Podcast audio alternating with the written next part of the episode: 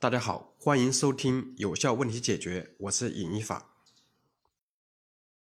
好，各位同学，大家好，今天由我跟大家来讲授 AIAG CQI 杠二十有效解决问题从业者指南。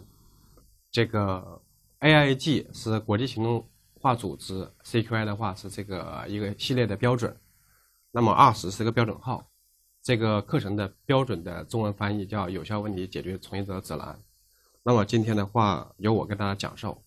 先说明一点，这这个课程的话，在整个中国汽车行业里讲授的老师不是很多，而且在线的课程的话，我们迄今为止发现也没有。所以的话，我们作为这个行业的一个领军的企业，我们呃，做花了大量的时间精力来开发这个产品，现在把大家把这个产品呈现给大家。请大家思考三个问题：第一，你的所在的企业是否经常发生引起顾客抱怨的问题？这个问题大家思考一下。我想这个问题的答案是肯定的。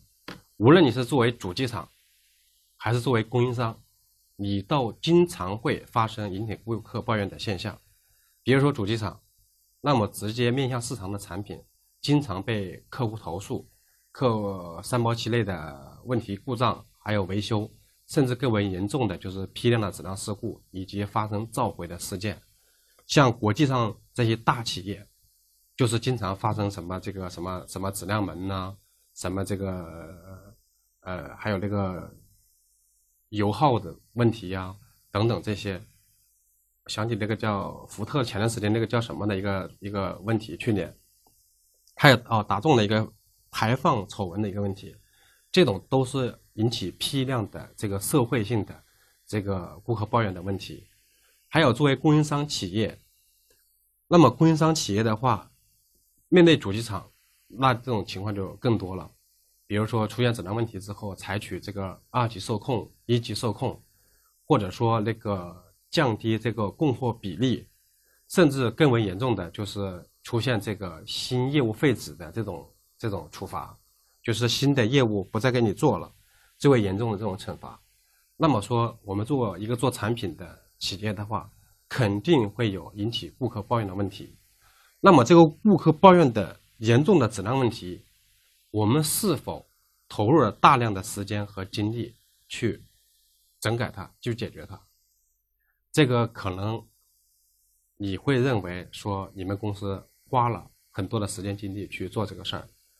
这个如果说以一个相对的平均值来衡量的话，这个你可能是不一定，因为我在汽车行业工作了十几年时间，国内这些主流的整车厂的企业多多少少我都有些理解，就是有了解特别深入的，也有呃道听旁说的，就是了解的少一点的。南北方企业对这个质量问题的重视程度基本上是呈一个。递减的趋势的，可以说南方的企业的话，这个对问题的重视程度要比北方企业要那个重要的多。我这里这么讲的话，可能会引起一些争议啊。呃，因为我在汽车行业这么多年时间的话，基本上是一种有这种感觉，不是做一个很严格的依据，没有数据支撑的。因为这个跟同事一交流，跟同行业的朋友一交流，基本上都是这种印象。长江以北的汽车企业，就是非常认真、非常务实的做事情的，呃，不是很多。所以的话，你们是否真的花了大量的时间和精力去解决这些质量问题？这个的话，我们是有一个呃心理的判断的。呃，比如说南方哎某家企业，他们在解决质量问题的时候，比如说听这个汽车的噪音的时候，是在夜深人静的时候。这个把车打开，完之后在实验室里，完了之后运行，去看看它有哪些异响的问题。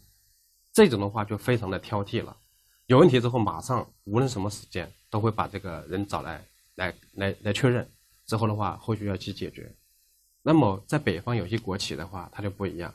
很多问题的话，质量问题，呃，把客户 来抱怨解决了就可以了。比如客户完之后有严重的严重的投诉。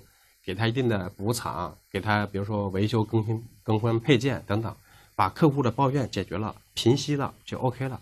这个问题没有真正的拿入回工厂去深入的研究去解决，所以的话，对这一个问题的答案，你们自己去判定，你们企业是否有一种这种务实的这个解决问题的这么一个文化。第三个问题，就是我们是否有系统化的工具和方法论来解决质量问题。这个的话，你不用去细想。我当你看到这个问题的时候，你如果第一时间能反映到我们公司有系统化的解决问题的工具，比如说是 PDCA 还是六西格玛，还是说八 D，还是说我们就在用这个叫 EPS 这个工具。如果你第一时间能反映到你们有这样的工具，OK，那你们做到了。